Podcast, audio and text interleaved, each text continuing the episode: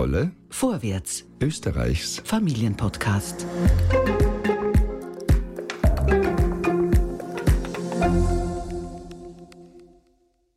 Hallo und herzlich willkommen bei einer nicht neuen Folge unseres Podcasts.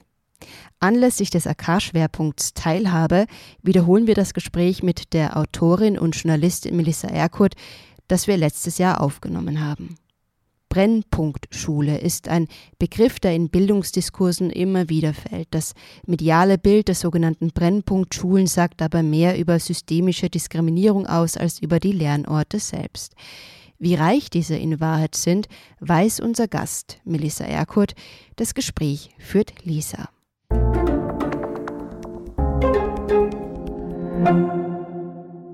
Hallo Melissa. Hallo. Melissa, dein Buch Generation Haram, das vor kurzem im Schollner Verlag erschienen ist, hat total hohe Wellen geschlagen. Also das Buch wurde sehr schnell in den, in den Sachbuch-Bestsellerlisten ziemlich weit äh, nach oben gerankt, beziehungsweise hat äh, tatsächlich wirklich sich gut verkauft, hat breite Resonanz äh, gefunden. Du hast mittlerweile einen eigenen Podcast. Es war gar nicht so einfach, mit dir einen Termin zu bekommen, muss ich sagen, weil du wirklich eine gefragte Frau bist. Völlig zu Recht, weil du, weil du wahnsinnig spannende Dinge über unser Bildungssystem äh, zu sagen hast, wie ich finde. Wie ist es dir gegangen, Melissa? Hat dich der Erfolg deines Buches überrascht oder hast du vielleicht so ein bisschen sogar damit äh, gerechnet? Wie, wie war das für dich? Mich hat er ehrlich gesagt total überrascht. Mein Verlag meinte schon, also meine Lektorin, als ich damals so die ersten Kapitel abgegeben hat, ja, das wird durch die Decke gehen. Und ich habe mir gedacht, hä? Also ich schreibe ja nichts Neues, weil für mich war das ja alles nichts Neues, was ich da geschrieben habe. Ich dachte irgendwie, es ist allen klar, aber es war halt offensichtlich nur Betroffenen klar. Und das ist der Unterschied. Ich habe es die ganze Zeit so geschrieben, ähm, aus der Perspektive einer Betroffenen auch, einer ehemaligen Schülerin mit Migrationshintergrund und dachte, ja gut, das ist jetzt wirklich äh, kein großer Wurf, das, jeder weiß Bescheid.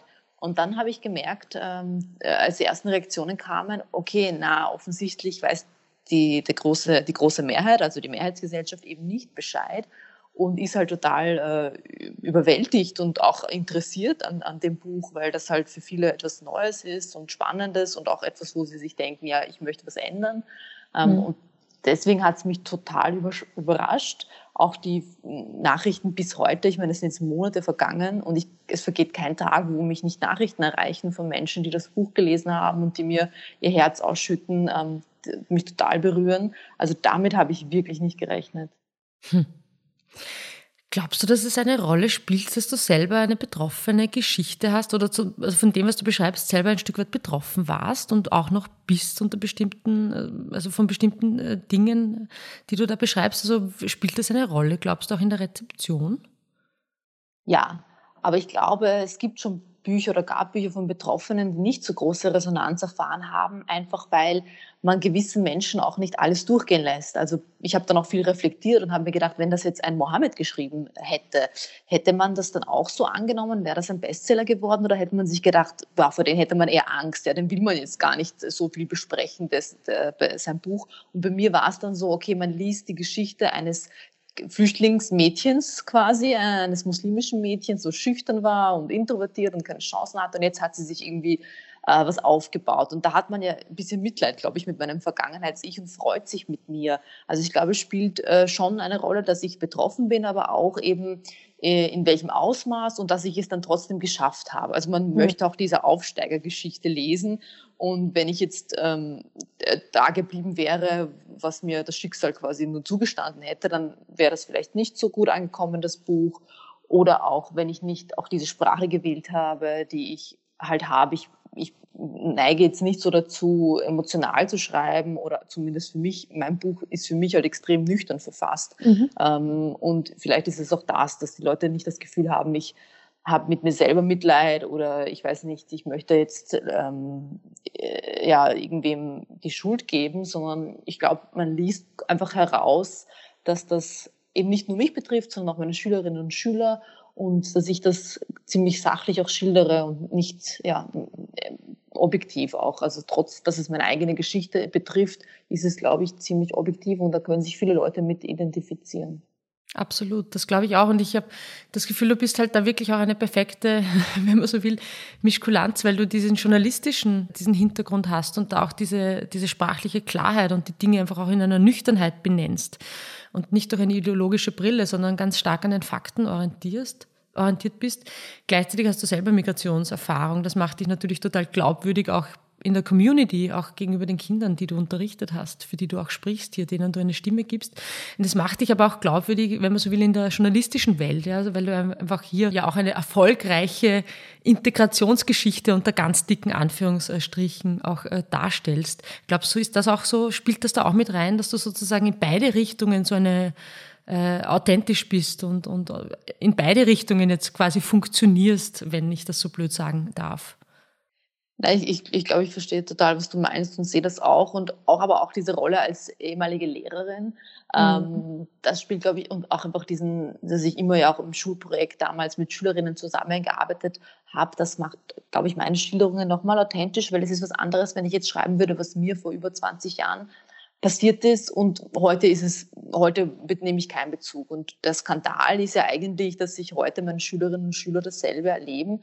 Und das ist, glaube ich, dann nochmal aufrüttelnd, dass man sich denkt, okay, es ist, hat sich nichts verändert, vielleicht ist es sogar noch schwieriger geworden für Menschen mit Migrationshintergrund und muslimischem Background. Ähm, also das geht quasi nicht nur um mich und ich stelle mich im Fokus, sondern mir geht es ja wirklich um die Jugendlichen, weil mir, also so blöd das klingt, kann es ja, könnte es ja egal sein. Ich könnte ja sagen, passt, ich habe es zwar nicht einfach gehabt, aber schau, ich habe es geschafft. Nur äh, das bringt mir ja nichts, wenn ich sehe, äh, dass Jugendliche das nicht schaffen können, weil die Voraussetzungen nicht da sind. Und ich, ich also mich, mich lässt es halt nicht los, diese Schicksale. Mhm.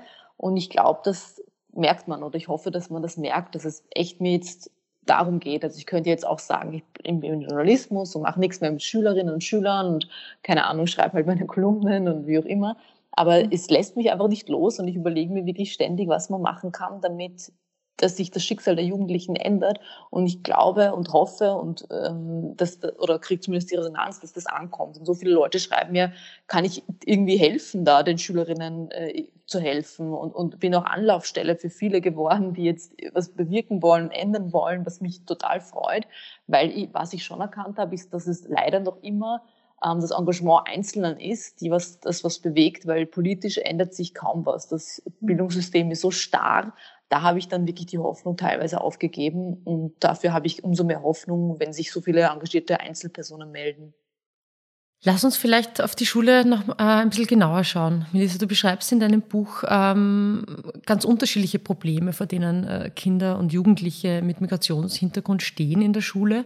Meine Frage an dich wäre jetzt so ein bisschen, was funktioniert denn gut? Weil ich habe auch das Gefühl, in deinem Buch gibt es auch ganz viel darüber zu lesen, was diese Kids eigentlich für Potenziale haben, die teilweise überhaupt nicht gesehen werden, die sie auch nicht für sich nutzen können, weil sie verängstigt sind, weil sie eigentlich eine, eine Rolle erfüllen, die die Gesellschaft von ihnen eigentlich schon erwartet. Das beschreibst du, finde ich, auch sehr schön dass wir ein bisschen wegkommen auch von diesem Problemdiskurs, was funktioniert denn gut in der Schule, beziehungsweise was bringen denn auch diese Kinder mit, was die Schule eigentlich auch in einem positiven Sinn für sie nutzen könnte? Was hast du denn da für Beobachtungen gemacht?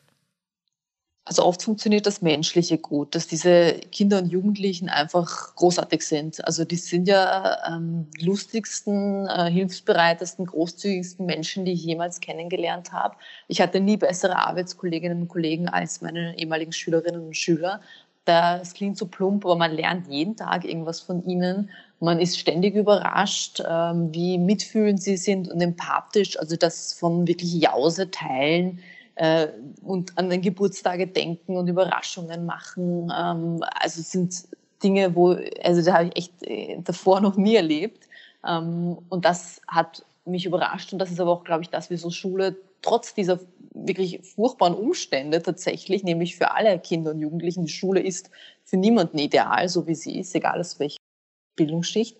Ähm, deswegen funktioniert es aber und man wird auch weitergetragen, weil irgendwie das, diese menschliche Komponente da ist. Und dann gibt es halt viele großartige Pädagoginnen und Pädagogen, die halt so viel äh, Überstunden machen äh, und so viel Mehrarbeit, die gar nicht in ihrem Kompetenzbereich liegt, nämlich Sozialarbeit. Sie machen auch viel psychologische Arbeit, viel mit den Eltern. Das sollten sie ja gar nicht. Und das äh, funktioniert in, in, bei vielen großartig. Es gibt natürlich wieder Lehrerinnen und Lehrer und Schulleiterinnen und Schulleiter, die, die das nicht gut machen, so wie in jeder Berufsgruppe. Aber ich glaube, die Mehrheit ist schon ähm, ziemlich engagiert. Ähm, und die Schülerinnen und Schüler bringen ja auch so viel mit. Also die, von denen ich spreche, die haben ja, die werden ja viel früher erwachsen, weil sie daheim oft für die Eltern dolmetschen müssen, ähm, die auf die kleinen Geschwister aufpassen, die sind selbstständig und dann, dann merkst du auch richtig, wie an, also dass sie ganz anders sind als Altersgenossen aus anderen Schichten. Also die stellen ganz andere Fragen und sind äh, viel selbstständiger und denken schon so ein paar Schritte weiter, also sind so verantwortungsbewusst. Und das sind eigentlich ein großes Potenzial und Kompetenzen, die sie mitbringen, die Kinder aus unteren sozialen Schicht mitbringen, die ich so jetzt nicht kenne auch, dass natürlich viele, viele Geschwister haben und dann automatisch teilen und nicht irgendwie nur auf sich schauen, nicht zur Ellbogengesellschaft, sondern das, was wir uns ja wünschen für unsere Gesellschaft, offener. Und sie sind auch einfach so weltoffen. Klar, sie haben manchmal verquere Ansichten, also sie sind halt Jugendliche. Ähm, aber wenn du, wenn man ihnen was erzählt oder man ihnen was Neues beibringt oder auch Argumente gegen ihre Anschauung bringt, sind sie so offen. Also ich kenne bei vielen Erwachsenen, auch im Journalismus, äh, vor allem, die ändern ihre Meinung nie. Also da kannst du diskutieren, wie viel du willst, mit Chefredakteuren teilweise und äh, anderen äh, Kolleginnen und Kollegen, die ändern ihre Sicht nicht. Und ich bin das gar nicht mehr gewohnt, weil aus meiner Zeit in der Schule weiß ich, jedes Gespräch mit den Schülerinnen war wirklich ein Gespräch, ein Austausch. Also sie ändern ihre Meinung, sie geben dir aber auch Input und sie sind aber lernwillig. Und das kenne ich von Erwachsenen zum Beispiel gar nicht mehr. Ähm, und das ist ein Potenzial, was wir nutzen könnten in der Schule, wenn wir aber auch die Zeit hätten, mit ihnen zu diskutieren. Also ich weiß, jetzt hätte ich was Positives sagen sollen, aber ich muss gleich wieder ins Negative kommen, weil äh, das Potenzial, das sie mitbringen, dafür haben wir gar keinen Raum und gar keinen Platz in der Schule. Solche Dinge wie Empathie, das wird ja nicht bewertet. Ähm, und so ein etwas wie Diskutieren, dafür haben wir in 50 Minuten Unterrichtsfach einfach keine Zeit. Ja. Mhm. Du hast in deinem Buch ein paar Beispiele, die du schilderst, wo du beschreibst, wie sich die Kinder öffnen. Ja? Wenn es da ums gemeinsame Lesen geht, um, um die Wertschätzung, die sie durch dich erfahren, durch die Art, wie du mit ihnen umgehst, mit ihnen sprichst. Was äh, kann man vielleicht so ein bisschen sagen, womit hattest du denn den größten Erfolg? Vielleicht in dem Sinn, dass sie auch sozusagen eben sich öffnen, dass sie motiviert wurden, dass sie vielleicht über den Schatten gesprungen sind, dass sie leistungsbereit waren, wenn man das so sagen kann. Was, was waren denn da deine Erfahrungen? Was öffnet denn die Kinder?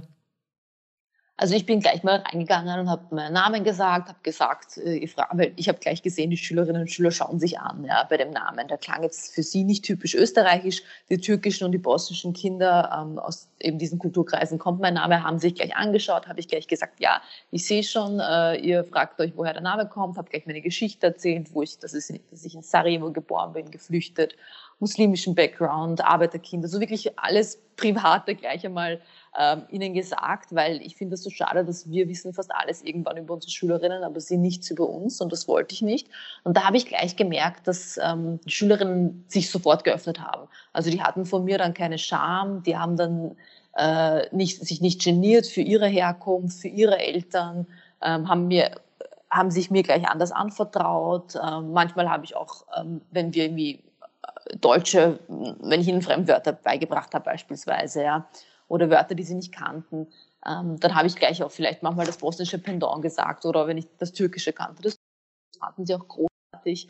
Ähm, das sind so Kleinigkeiten, die jetzt für uns vielleicht nicht besonders sind, aber für sie ist das was ganz Besonderes, dass im Lehrerkontext jemand ihre Sprache verwendet. Das kennen sie so nicht. Und da haben sie sich ganz anders geöffnet. Und ich habe auch einfach Themen ähm, eingebaut in den Deutschunterricht und in den Psychologieunterricht. Das waren die zwei Fächer, die ich hatte, die halt ihre Lebenswelt berührt haben. Also nicht nur Goethe-Gedichte analysiert, sondern auch Deutschrap-Texte auf Stilmittel.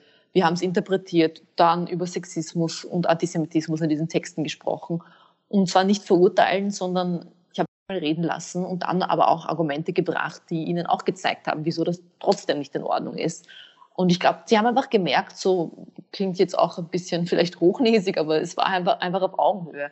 Und ich kann mir vorstellen, dass das dran liegt, weil ich mich selber wirklich immer eher ähm, mit ihnen identifiziert habe, als jetzt zum Beispiel mit Lehrerkolleginnen und Kollegen, obwohl die großartig waren, Nur von der Biografie her hatte ich viel mehr Gemeinsamkeiten bei den Schülerinnen und Schüler, Schülern. Ähm, und das haben sie, glaube ich, gespürt. Also, dass das einfach so, ich nicht von oben herab äh, mit ihnen spreche oder jetzt nicht hier bin und sage, ihr werdet jetzt, ihr hört mir jetzt zu, sondern auch ich von ihnen lerne und ähm, auch vieles erlebt habe, was sie erlebt haben. Also sie können dann nicht zu mir sagen, ja, sie verstehen das nicht, wie sie es zu manchen Kolleginnen gesagt haben. Sie wissen nicht, wie das ist. Das konnten sie mir nicht. Also sie wussten, ich weiß, wie das ist. Und wenn ich manchmal beim Supplieren gewarnt wurde vor so Klassen, ähm, ja, das sind ganz schlimm und wild, da wusste ich gleich, was das bedeutet, nämlich das sind Klassen mit vielen muslimischen Burschen und ich hatte gar keine Angst, äh, hatten manche meiner Kolleginnen und Kollegen und mir konnten diese Burschen auch nichts vormachen, weil ich ja mit solchen Jungs, meinen Cousins aufgewachsen bin und weiß, dass sie sich vielleicht ein bisschen so macho-mäßig geben, aber da steckt äh, eigentlich ziemlich viel Unsicherheit dahinter. Und auftreten oder auch mit diesen, ja, einfach diese Codes, die sie auch spüren, die einfach Migrantinnen, wenn sie Migrationshintergrund haben und aus der Arbeiterschicht sind, die kennen dann diese gewissen Codes äh, und, und, merken, okay, die eine von uns, der kann ich nichts vormachen. Und das waren, glaube ich, so diese essentiellen Dinge. Und ich habe nie geschrien. Also ich muss sagen, das ist, ich habe kein einziges Mal, ähm, auch als ich diese fünf Jahre das Schulprojekt geleitet habe, kein einziges Mal meine Stimme erhoben. Ähm, und das ist, glaube ich, auch äh, also irritierend am Anfang für viele. Äh, aber das war, glaube ich, auch so ein äh, Erfolgsrezept, was ich anderen Lehrerinnen mitgeben würde. Einfach, es bringt nichts, wenn man lauter, versucht lauter als 30 Jugendliche zu sein. Da kann man nur verlieren. Sehr pragmatisch und nett, ja. Was du ansprichst, nämlich, dass es so LehrerInnen gibt, die an einen glauben, das ist ja was, was du persönlich auch erlebt hast, wenn ich das, wenn ich das richtig erinnere, dass das so eine ganz wichtige Rolle auch in so einer Biografie äh, spielen kann. Das reicht vielleicht sogar eine einzige Person, die einem das Gefühl gibt, hey, du bist äh, was wert und du kannst was, du kannst was sein und, und ich, ich mag dich so, wie du bist. Da würde ich dich gerne dazu fragen, wie, wie das für dich war und auch vielleicht angeknüpft so ein bisschen die Frage, wie wichtig es aus deiner Sicht ist und das wäre dann schon so ein bisschen ein Übergang, was im Bildungssystem vielleicht sich ändern müsste, nämlich, dass es eben auch äh, LehrerInnen gibt mit Migrationshintergrund. Vielleicht diese, diese zwei Punkte, wenn du dazu was sagen könntest. Ja, das ist immer so eine äh, romantische Illusion, äh, die viele in der Mehrheitsgesellschaft haben. Dann hat man diese eine Person und dann schafft man es. Ich finde das eher traurig, dass sich eines der reichsten Länder der Welt mit dem teuersten Bildungssystem auf so einzelne Personen verlässt. Äh, und wenn wir uns AufsteigerInnen-Biografien anschauen von Menschen aus unteren Schichten mit Migrationshintergrund, ist es aber tatsächlich eine Person gewesen, die an sie geglaubt hat. Jetzt haben wir den äh, Impfstofferfinder Uwe Schahin, der auch gesagt hat, er hätte eigentlich auf die Hauptschule gehen sollen. Und da gab es den Nachbar, der gesagt hat, nein, du kommst ans Gymnasium. Und jetzt hat er gemeinsam äh, mit seiner Partnerin wohl diesen ersten ähm, Impfstoff entwickelt gegen äh, Corona. Und das merkt man in ganz vielen Biografien. Bei mir war es die Volksschullehrerin, die immer gesagt hat, ähm, wie super ich bin, wie toll ich schon lesen kann und wie toll ich schreibe und ähm, ich muss unbedingt ans Gymnasium. Also sogar meine eigenen Eltern dachten, ich komme an die Hauptschule, weil alle meine Cousins und Cousinen waren auf der Hauptschule oder an der Sonderschule, obwohl sie nicht weniger fleißig oder und schon gar nicht dümmer waren als ich. Aber es war halt für Kinder wie uns üblich. Meine Mutter hat erst vor ein paar Wochen gesagt, ich wusste gar nicht, dass mein Kind studieren kann. Und wenn du, wenn du nicht studierst, wieso sollst du ins Gymnasium? Also so quasi, das macht ja dann keinen Sinn. Und meine Eltern waren, wollten dann, dass ich an die Hauptschule komme. Auch die Eltern meiner Klassenkameraden haben so in Gesprächen immer mal, äh, da, da sind schon davon ausgegangen, dass ich quasi die, von der Melissa müsste ich verabschieden, die kommt dann nicht dahin. Und dann hat aber meine Volksschullehrerin ähm, gemeint, natürlich kommt sie ans Gymnasium wie auch die meisten anderen, weil sie liest gerne, sie schreibt gerne, sie will lernen. Also da bin ich dann ins Gymnasium gekommen und habe dann auch ganz oft, als ich im Gymnasium an mir gezweifelt habe, äh, so ein Buch, was sie uns gemacht hat zum Schulabschluss, rausgeholt, wo sie uns so motivierende Dinge, also jedem individuell motivierende Dinge geschrieben hat, genommen und mir nochmal durchgelesen, um mich zu motivieren. Also sie hat mich auch weiter in der höheren Schule, ohne es zu wissen, mit ihren Worten oft begleitet und motiviert. Und äh, das war schon sehr, ja, also das werde ich nicht vergessen. Und ich weiß gar nicht, ob sie sich überhaupt bewusst ist, wie, wie viel sie da in meiner Biografie wie wichtig sie in meiner Biografie war. Und das macht mich gleichzeitig traurig, weil ich weiß, dass viele Kinder und Jugendliche, eben zum Beispiel meine Cousins und aber auch meine jetzigen, also damaligen Schülerinnen und Schüler, so eine Lehrperson nicht haben. man muss sich vorstellen, in meiner Klasse damals war ich halt ähm, das einzige Flüchtlingskind. Später kamen noch zwei hinzu. Das heißt, meine Lehrperson konnte auf mich extra eingehen, dass die anderen waren meistens Akademikerkinder. Die haben nicht so viel äh, zusätzliche Betreuung gebraucht. Aber in vielen Schulen ist die Mehrheit hat eine Biografie wie meine. Also da können, da kann nicht jede Lehrperson äh, so, so individuell eingehen. Und das tut mir unglaublich leid für die Schülerinnen und Schüler. Und da muss die Bildungspolitik dann einschreiten. Und die kann nicht sagen, ich verlasse mich auf engagierte Pädagoginnen. Funktioniert ja nur, wobei es funktioniert nicht für alle, aber halt auf, auf oberflächlich funktioniert das ja alles nur, weil es halt immer wieder einzelne Pädagoginnen gibt, die halt alles geben. Und so lassen sich Kinder mittragen und lässt sich das aufrechterhalten. Wenn die jetzt sagen würden, ich mache jetzt nur noch nach Vorschrift, dann würde, glaube ich, alles zusammenbrechen.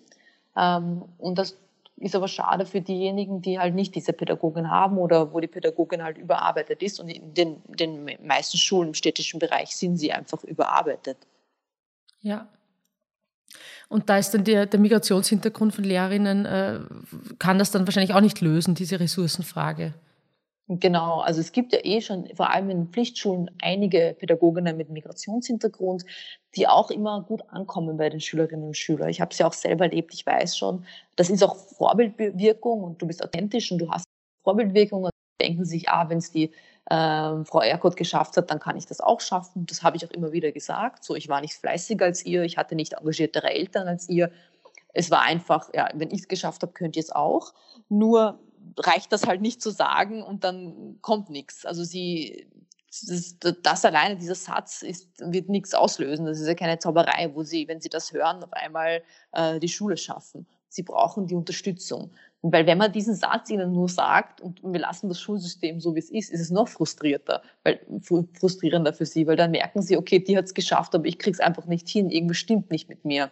Und das ist das, was die meisten Schülerinnen und Schüler, die ich kennenlerne, denken, dass mit ihnen was nicht stimmt, weil sie es einfach nicht schaffen, dass sie ähm, Probleme haben, äh, dass sie nicht gut genug sind und sie merken nicht und sie sehen halt nicht, dass sie ja nicht alleine sind, dass ganz, ganz viele Kinder aus unteren sozialen Schichten den Aufstieg nicht schaffen. Und das für mich ja ganz klar bedeutet, das kann nicht an ihnen liegen, sondern am System. Aber so weit denken sie ja nicht. Und viele brechen dann die Schule ab und sind frustriert, weil sie immer nur ja, ähm, schlechte Resonanz kriegen und immer nur sich als schlechte Schülerinnen und Schüler fühlen, sich auch nicht um Hilfe trauen, fragen, weil sie auch nicht, gar, gar nicht wissen, wo sie anfangen sollen. Also es ist echt äh, nicht einfach und da reicht es halt nicht, wenn wir jetzt Pädagoginnen haben mit Migrationshintergrund, also es ist schon super und sehr wichtig. Generell mehr Diversität überall ist wichtig. Aber in dem jetzigen System können auch die wieder nur einzelne Schicksale beeinflussen und nicht die der, der meisten Kinder. Ja, was wären denn aus deiner Sicht so die größten drei Probleme oder auch äh, auf gleicher Ebene gerne? Also ist es der Rassismus in, äh, im Lehrkörper? Ist es sozusagen die Lehrerinnenausbildung? Ist es das Geld? Ist es die Zeit? Ähm, ist es die frühe Segregation, die wir in Österreich haben mit den Schulformen? Zu wenig Gesamtschulen. Könntest du das so ein bisschen vielleicht für dich auseinander teilen? Was, wo sind die größten Problemfelder? Ich glaube, dass man den Normalzustand voraussetzt, dass jeder Eltern hat, die helfen können, die das Geld haben, Hilfe, Nachhilfe zu besorgen. Ähm, also das ist, dass sich die Schule auf das Elternhaus verlässt und eben keine Ganztagsschule bietet, einen Ort, wo Schülerinnen alles erleben können und erfahren können, was Akademikerkinder ohnehin erfahren, wie Instrument lernen, Theater, Workshops und so weiter.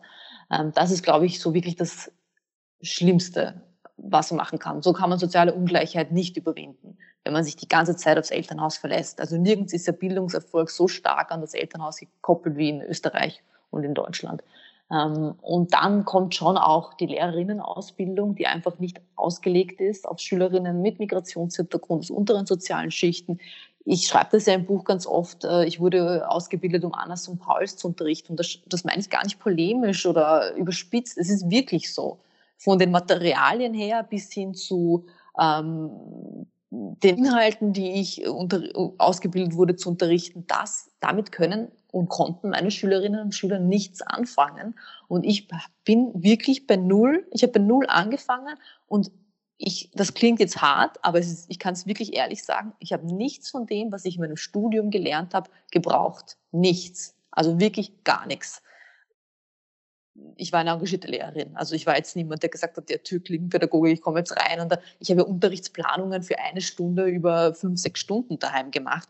Ich konnte nichts gebrauchen. Und das ist ein Armutszeugnis fürs Lehramtsstudium. Und da habe ich aber auch am Anfang gedacht, das liegt an mir, ich war keine gute Studentin, ich bin verzweifelt. Und dann kamen diese ganzen Lehrerinnen-Seminare wo meine Kolleginnen und Kollegen mir dasselbe gesagt haben, dass sie einfach nichts gebrauchen konnten, dass sie sich alles selber zusammensuchen, verzweifelt waren und dann manche auch frustriert. Und natürlich, das ist menschlich, lassen sie den Frust auch an den Kindern aus, weil das sind die nächsten Arbeitskolleginnen und Kollegen, die sie haben, mit denen verbringen sie die meiste Zeit.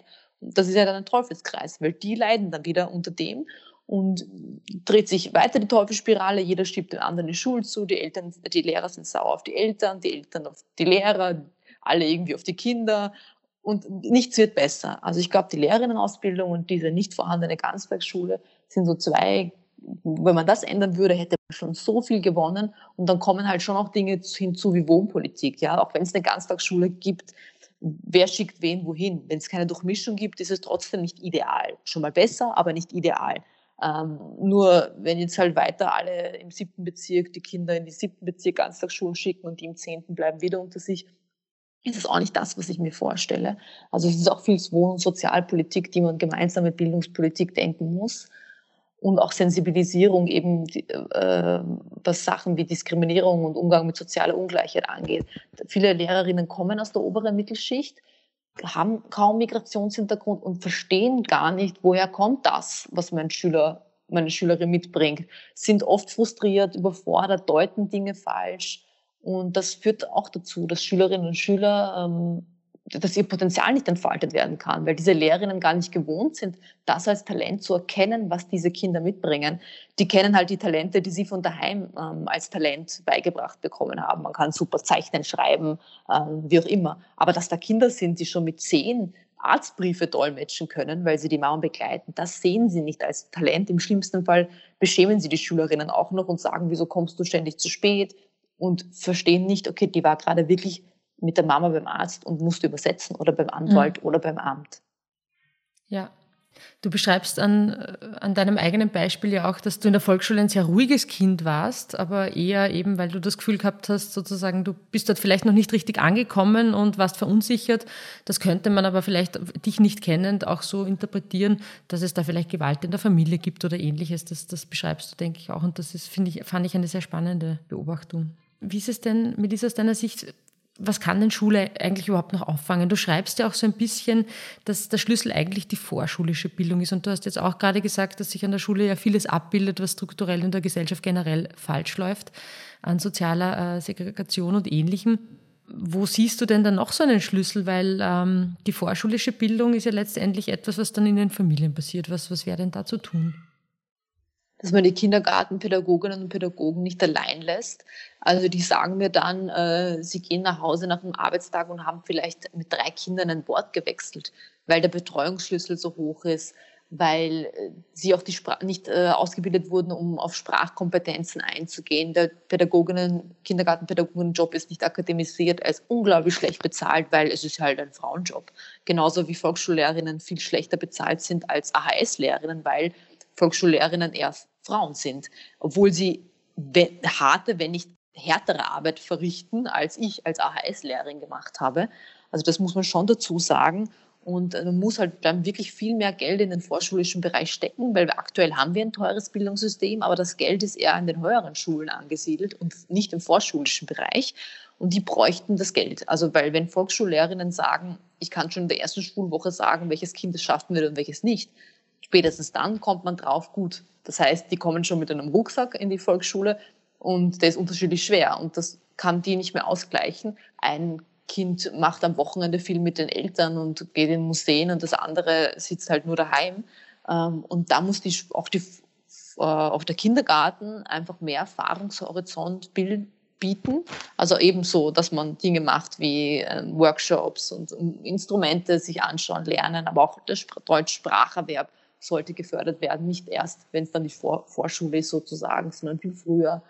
Ähm, aber dafür bräuchte es mehr Pädagoginnen, kleinere Gruppen und einfach eine akademisierte Ausbildung. Aber wenn ich jetzt sage akademisiert, meine ich jetzt nicht dass sie jetzt nur einen akademischen äh, Grad haben, aber die Ausbildung genauso schlecht ist wie meine AHS-Ausbildung, sondern wirklich eingegangen wird auf die Bedürfnisse der realen Kinder und nicht irgendwelche fiktiven, die es vielleicht vor 100 Jahren in Österreich gab, aber die es jetzt nicht gibt. Also dann, da könnten wir schon viel abfangen, wenn wir da im Kindergarten ansetzen würden. Aber das bringt ja alles nichts, wenn man dann sein Kind nur ein Jahr schickt. Deswegen wäre ich für ein zweites verpflichtendes Kindergartenjahr. Ich weiß, das finden viele Eltern blöd, weil sie wollen ihre Kinder selber betreuen. Ich denke nur, wenn der Kindergarten so wäre, wie ich ihn mir ideal vorstelle, würde man sein Kind gern dahin schicken. Ähm, und beim ersten Verpflichtenden haben ja auch viele gemeckert und jetzt ist es schon zehn Jahre her und man kann sich gar nicht mehr ohne vorstellen. Also ich glaube, da wäre echt vielen geholfen. Ich glaube, das ist eine Erfahrung, die viele jetzt auch in Corona und jetzt auch im Lockdown äh, gemerkt haben, wie sehr das den Kindern auch abgeht. Gerade wenn sie nicht aus Mehrkindfamilien stammen, wenn sie keinen Kontakt mit Gleichaltrigen haben und, und Kindern. Äh, hier einfach nochmal was stattfindet, was in vielen Familien gar nicht sein kann, was viele Familien gar nicht bieten können. Ähm, Melissa, ich würde dich gerne noch eine, zu einer Sache fragen, die ich äh, auch sehr spannend äh, gefunden habe, die du in deinem Buch beschreibst, nämlich so dieses Gefühl des Nicht-Dazugehörens. Das ist ja eins, das sich bei Kindern mit Migrationshintergrund oder auch generell bei Arbeiterkindern äh, das eigentlich sehr dominant ist. Nämlich ich gehöre weder vielleicht zu meiner, wenn man jetzt an migrantische Kinder denkt, zu meiner also zur Kultur meiner Eltern oder zur Herkunft meiner Eltern, zur Heimat meiner Eltern. Ich gehöre aber auch nicht wirklich hier dazu und noch viel weniger kann ich mir vorstellen, dass ich mal sowas wie Erfolg habe oder mal äh, eine Karriere einschlage, weil das wird mich ja wieder ganz stark von meiner Familie und von meinem Elternhaus entfernen. Wie wichtig ist denn dieses Zerrissensein aus deiner Sicht, auch vielleicht bei der Selbstwahrnehmung von Kindern mit Migrationshintergrund und wie, wie spielt das in das Schulthema hinein? Sie selber belastet ist unglaublich, aber darauf wird nicht eingegangen. Das nimmt man gar nicht ernst, was für eine Mehrfachbelastung das ist. Wir wissen alle, dass generell die Pubertät eine schwierige Phase ist, Identitätsfindung. Jetzt muss man sich vorstellen, wie das ist für Kinder, die ihr ganzes Leben lang diese Identitätsfrage haben. Also woher, wohin gehöre ich, woher komme ich? Auch wenn die Klassenfrage dazukommt, auch noch einmal ähm, sich nirgends ja, die sich nirgends wohlfühlen. Viele glauben ja, wenn du es dann geschafft hast, aufzusteigen, ist alles großartig. Aber auch weiterhin fühlen sich viele Arbeiterkinder fehl am Platz und als hätten sie auch verraten ihre Herkunft. Also das geht auch vielen so. Und dass man da nicht mit ihnen drüber spricht, dass sie nicht merken, also dass man ihnen nicht sagt, dass sie alleine sind. Es gibt ja auch sogar äh, Theorie, ja, also Soziologen, die darüber Bücher geschrieben haben, die wir alle kennen, Bourdieu, aber unsere Schülerinnen und Schüler, die das ja mit ihren Worten beschreiben, was wir da ähm, wissenschaftlich lesen, das nehmen wir nicht ernst. Ja? Also das ist, das finde ich schade. Auch das könnte man nutzen, um das im Unterricht zu besprechen, was das alles bedeutet für sie. Ähm, und wir müssen uns auch klar sein, welche, wie anfällig sie dann sind für Menschen, die ihnen dann Heimat bieten. Also das ist natürlich ein Extremfall, aber wenn man sich zerrissen fühlt und unsicher und man sich nirgends willkommen fühlt, ist man natürlich anfällig für jemanden, der einem verspricht, okay, komm zu uns, äh, da bist du zu Hause, da bist du wer, da bist du ein guter. Ich spiele jetzt an natürlich auf ähm, dschihadistisch, auf Dschihadismus, auf Extremismus, ähm, wo zum Beispiel ein guter Moslem kannst du sein, wenn du das und das machst. Also jemand bietet dir einen einfachen Karriereplan und der, die Karriere wäre halt jetzt im schlimmsten Fall, du bist ein Extremist. Aber das ist ein Plan und sie sehen diesen Plan aber nicht in, in Österreich, ähm, in der Schule. Also sie sehen dann nicht jemanden, der ihnen sagt, das und das und das musst du machen und dann kannst du das erreichen. Sie sehen sich ja nirgends, außer in den Schlagzeilen der Österreich-Zeitung. Also wo ist ein, ein Mohammed? Ich frage das halt ständig auch in, in Interviews und es kann mir wirklich niemand die Antwort geben. Also wo sehen Sie sich und dass wir jemals einen Mohammed haben, der Bundeskanzler ist. Ich weiß, es gibt noch viele Stufen zwischen ähm, ja nicht schaffen und Bundeskanzler werden, aber man muss ja groß träumen können. wenn Kinder aber nicht mal das können, wenn sie sogar in ihren Träumen begrenzt sind, dann sehen sie keine Zukunft. Also sie sind ja mhm. jetzt nicht, also man muss ja auch erst differenziert denken lernen und so weiter. Und in jungen Jahren siehst du nur schwarz oder weiß. Du siehst, okay, ich schaff's entweder ganz groß oder ich schaff's gar nicht. Und sie sehen ja eher dann, dass sie es nicht schaffen. Und wenn sie dann wirklich sagen Dinge wie, ja, ich, ich gehe dann zum AMS, dann meinen sie das jetzt nicht provokant. Ähm, sie sagen es vielleicht provokant, weil sie nicht Verletzlichkeit zeigen wollen, aber sie glauben das wirklich, dass sie nicht mehr erreichen können in, in Österreich. Das hört man in jeder Schule, äh, jeder Mittelschule in Wien, junge Männer vor allem, die dann sagen ja, wenn man sie nach dem Berufswunsch fragt, die träumen nicht, die sagen ja AMS. Und wir, wir, neulich wurde ich gefragt, äh, wie ich Österreich irgendwie die Zeit hat irgendwie äh, gefeiert, Geburtstag Zeit Österreich und wo ich Österreich in 15 Jahren sehe, was Mehrsprachigkeit angeht. Und ähm, wir wissen ja jetzt schon, dass äh, fast 52 Prozent der Wiener Schülerinnen ähm, eine zusätzliche Sprache sprechen zu Deutsch. Und es klingt immer so toll, dieser Begriff Mehrsprachigkeit, aber das sind Schülerinnen, die in keiner dieser Sprachen so wirklich selbstbewusst ähm, sich artikulieren können. Und ich glaube, dass wir überhaupt nicht mehrsprachig sind in Österreich. Äh, wir, wir nennen Mehrsprachigkeit immer als nicht-deutsche Erstsprache. Das zeigt mir schon mal, wie wichtig mehrsprachig ist, nämlich gar nicht. Wir nennen eine andere Sprache nicht deutsche Sprache. Also das ist ja alleine dieser Begriff, äh, zeigt, wie wenig wir Mehrsprachigkeit, sofern sie nicht Englisch und Französisch schätzen. Also da haben wir so eine Illusion, ähm, die wir halt nicht wirklich leben. Und die Schülerinnen merken auch, ihre Sprache ist nichts wert. Ihre Eltern werden von oben herab behandelt, weil sie nicht großartig, also halt gebrochen Deutsch sprechen. Und auch das macht was mit dem Selbstwert. Also sie fühlen sich nirgends angekommen und ich kann das verstehen, weil ich mich jetzt auch mit 30 nirgends angekommen fühle in Österreich.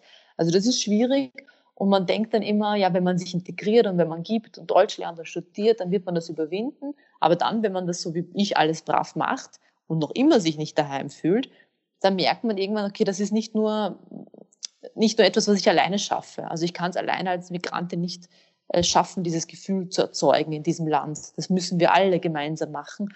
Und es war aber lange immer so, ihr müsst was geben, dankbar sein, damit ihr hier seid und nicht wir, wir reden auch über unsere Diskriminierung, was wir, was wir als Mehrheitsgesellschaft falsch machen. Da ist Österreich einfach nicht ehrlich zu sich und ähm, mhm.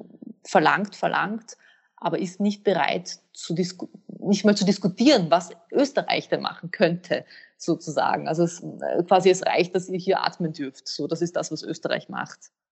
Ja. Dazu passt vielleicht auch, was du in deinem Buch schreibst äh, über die Eltern, nämlich dass äh, wir uns bei dieser Schuldebatte und eigentlich generell bei dieser Bildungsdebatte immer äh, viel zu lange auf die migrantischen Eltern konzentriert haben. Die entziehen sich der Schule, die äh, haben selber keine, keine positive Vision für die Zukunft ihrer, ihrer Kinder, die begrenzen sie und so weiter. Und da sagst du, und das fand ich hochspannend, vielleicht sind eher die Bobo-Eltern, das ist so dieser Begriff, den man in Wien gerne kennt für so wohlhabende bürgerliche Mittelstandseltern, äh, vielleicht sind die eigentlich der Schlüssel zur Chancengerechtigkeit und das musste ich jetzt denken, weil sozusagen, wenn sich dieser Teil entzieht, ja, bei der Integration, dann wird es halt auch schwierig für die anderen. Wie, wie siehst du das? Genau, also das sind ja oft auch weltoffene ähm, Menschen, die aber bei der Erziehung und vor allem bei der Bildung ihrer Kinder dann einfach alles über Bord werfen, weil sie sich denken, okay, für mein Kind nur das Beste und das Beste gibt es nicht an den Ausländerschulen. Also das sagen sie vielleicht nicht, sie würden auch nie Ausländer sagen, aber im, im Prinzip ist es das ja.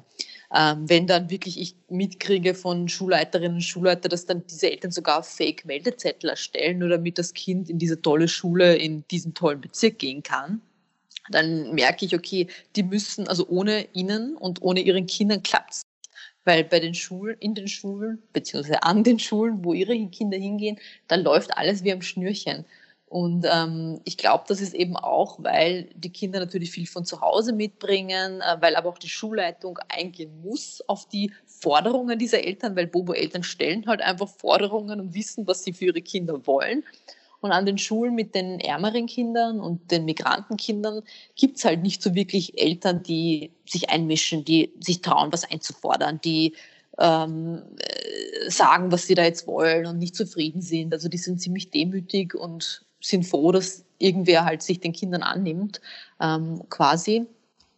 Und ich habe jetzt auch gemerkt, während Corona, dass viele bürgerliche Eltern plötzlich draufkommen, wie arg das ist, wenn ihren Kindern ein paar Wochen Bildung ähm, abhanden kommen. Und ich habe mir gedacht, spannend, weil Migrantenkindern bekommen ihre Be Migrantenkinder bekommen ihre komplette Karriere hinweg nicht diese Bildung, die sie brauchen. Und da wären diese Eltern nie auf die Idee gekommen zu sagen, okay, wir sind solidarisch auch mit denen und gehen auf, keine Ahnung, auf die Straße. Ich habe jetzt gesehen ein Foto, wo eine Mutter und ein Vater mit Schildern öffnet die Schulen vor der Schule demonstrieren, also bürgerliche Eltern, wo, an Sie als äh, ja, über die Bildungskarriere hinweg meiner ehemaligen Schülerinnen und Schüler, weil die haben halt kein Sprachrohr. Also die haben niemanden, der dafür sie jetzt was Besseres einfordert, weil man muss sich schon äh, klar sein, dass nur Menschen, die sich in dieser Gesellschaft äh, wiederfinden, die in dieser Gesellschaft angekommen sind, nur die werden eine bessere Gesellschaft einfordern. Und viele Migrantinnen aus unteren sozialen Schichten sind nicht angekommen und fühlen sich nicht angekommen. Die können nicht von was Besserem träumen. Und wir, die, und ich schließe mich damit ein, ich, ich, wenn ich Kinder hätte, wäre ich wahrscheinlich auch eine Bobo-Mutter und würde mich im Elternverein engagieren und wäre voll nervig und würde alle Lehrerinnen und Lehrer quälen. Hm. ähm, nicht quälen, aber ich hätte halt die Sprache und das Wissen und ich wüsste, was ich möchte. Ähm, und wir müssen also quasi dieses Privileg nutzen und das für die einfordern. Und ich versuche das auf meine Art, indem ich dieses Buch schreibe und über nichts anderes spreche, ähm, als über dieses Thema. Aber natürlich schaffe ich das auch nicht alleine. Aber das sind die, die Druck ausüben könnten, wo die Politik dann was ändern müsste. Wir haben es bei Fridays for Future gesehen. Also erst als dieser zivilgesellschaftliche Druck von privilegierten Akademikerkindern, das sind halt die Fridays, kam, wurde politisch was getan. Und für die Bildungskrise bräuchten wir vielleicht auch so eine Greta Thunberg, die sagt, okay, ich gehe, wir machen jetzt, wir üben Druck aus, weil auch da brennt quasi das Haus und, und wie es brennt, ja. Du hast Corona angesprochen, Melissa. Ich würde gern abschließend äh, dir noch dazu eine Frage stellen, weil Corona ja so ein bisschen ein Brennglas war. Das ist auch schon so ein Bild, das ist jetzt recht häufig äh, auch stark gemacht worden, Corona als Brennglas. Aber es stimmt ja in gewisser Weise, weil einfach jetzt sich auch ganz viele soziale Probleme zeigen, äh, welchen Einfluss der Bildungshintergrund hat, welchen Einfluss äh, die gesellschaftliche Erwartungshaltung Kindern gegenüber hat, was du gerade angesprochen hast, die überlasteten Eltern, die in Systemerhalterinnenberufen sind, die dann nicht verfügbar waren, Kinder, die keinen Schreibtisch haben, keinen eigenen, in Mehrkindfamilien auch keine Ruhe finden, die keinen Laptop haben, all das äh, ist jetzt schon äh, sozusagen ein bisschen bekannt geworden, was sich eigentlich hier offenbart hat an sozialen äh, an sozialer äh, Spaltung. Was wären denn für dich so die wichtigsten Erkenntnisse aus dieser Zeit, wenn du nochmal auf Corona schaust und vielleicht beschäftigt es uns ja auch noch weiterhin ein bisschen. Ich finde spannend, dass viele Lehrerinnen und Lehrer, Pädagoginnen und Pädagogen erst jetzt gesehen haben, wie ihre Schülerinnen und Schüler ähm, daheim leben und lernen und Rücksicht nehmen können. Und davor halt zum Beispiel die geschimpft haben, wenn die Hausaufgabe schlampig geschrieben war und jetzt sehen, okay, der schreibt die Hausaufgabe im Bett, weil er keinen Schreibtisch hat. Und davor konnten sie also nicht Rücksicht nehmen, haben sie haben vielleicht auch dahingehend unfair benotet, weil sie das nicht wussten. Und jetzt können sie das. Und da wäre aber die Sozialarbeit gefragt. Wo sind übrigens diese Sozialarbeiter, die ständig versprochen werden? 100 waren es, äh, wurden versprochen, die sind auch nicht angekommen. Ähm, genauso wenig wie die Laptops, aber das ist wieder was anderes.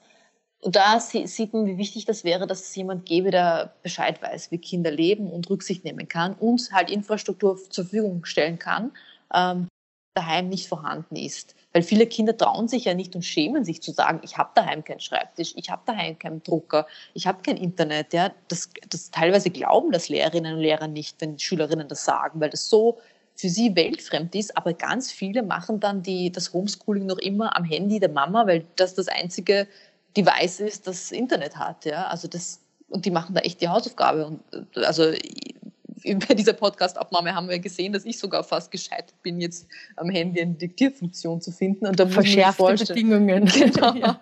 wie das dann für, für Kinder und Jugendliche ist, die übrigens auch nicht diese Kompetenzen haben. Das ist so das zweite Learning, äh, was ich mitgenommen habe. Nur weil sie Digital Natives sind, heißt das nicht, dass sie sich auskennen. Also da müssen wir echt an den Basiskenntnissen arbeiten. Wir dürfen nichts voraussetzen. Also so Dinge wie, wenn ich sage, schreibt eine E-Mail, das wissen sie nicht. Sie wissen zwar, wie man WhatsApp und Instagram nutzt, aber nicht, wie man eine E-Mail schreibt ähm, oder wie man einfache Tastenkombinationen wie Steuerung C, Steuerung V, was ist das? Ja, das, also das sind Dinge, die muss man beibringen, die dürfen wir nicht voraussetzen.